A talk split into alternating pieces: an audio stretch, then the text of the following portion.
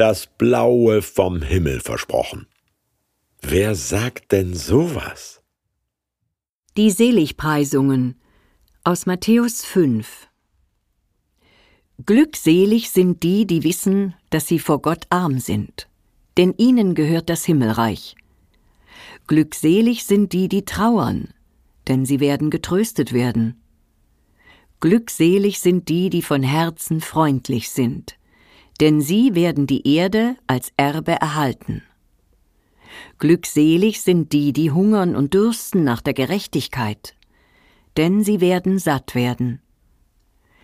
Glückselig sind die, die barmherzig sind, denn sie werden barmherzig behandelt werden. Glückselig sind die, die ein reines Herz haben, denn sie werden Gott sehen. Glückselig sind die, die Frieden stiften, denn sie werden Kinder Gottes heißen. Glückselig sind die, die verfolgt werden, weil sie für Gottes Gerechtigkeit eintreten. Denn ihnen gehört das Himmelreich. Glückselig seid ihr, wenn sie euch beschimpfen, verfolgen und verleumden, weil ihr zu mir gehört. Freut euch und jubelt, denn euer Lohn im Himmel ist groß. Genauso wie euch haben sie früher die Propheten verfolgt. Ja, Glückwunsch! Wir fallen uns in die Arme, wir jubeln, kreischen und pfeifen, wenn der Grund der Freude hart erkämpft und herbeigezittert wurde. Führerschein, Abitur, Bachelor oder Master, Sieg im Sport, ein Arbeitsvertrag nach dem Bewerbungsgespräch.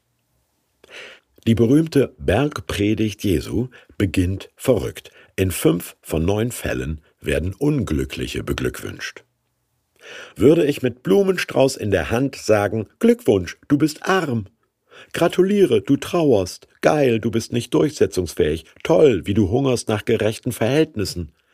Sie würden mich für durchgeknallt halten. Oder zynisch.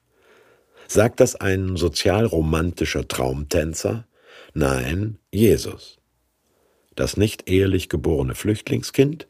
Besitzlos, obdachlos, kinderlos.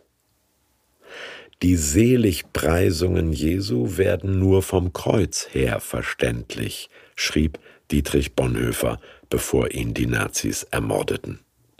Jesus geht es bereits wie denen, die er anspricht. Und wer soll diese Versprechungen halten? Gott. Die Frage lautet, glaube ich, dass diese Glückwünsche von Gott verbürgt sind? verlasse ich mich darauf, dass man auf diese Weise getröstet, gesättigt, barmherzig, umsorgt, kurz selig wird? Ach so, belohnt wird ja erst post mortem, im Himmel. Ja und nein, Himmel meint eine Sphäre, die man einerseits erst nach dem Tod erlebt, die andererseits aber schon jetzt in Köpfen und Herzen, in Worten und Taten knospenhaft sprießt. Eine schwangere Frau zum Beispiel, die hat das Kind schon in sich, bekommt es aber erst noch. Ihr heutiges Verhalten ist schon ganz beeinflusst von dem künftigen Ereignis. Lebt so, predigt Jesus in Hanglage, von Gottes Zukunft her.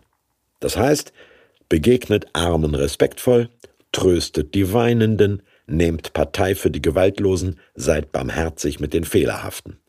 Ihr werdet feststellen, dass Gott aus euren halben Sachen ganzes Glück machen kann.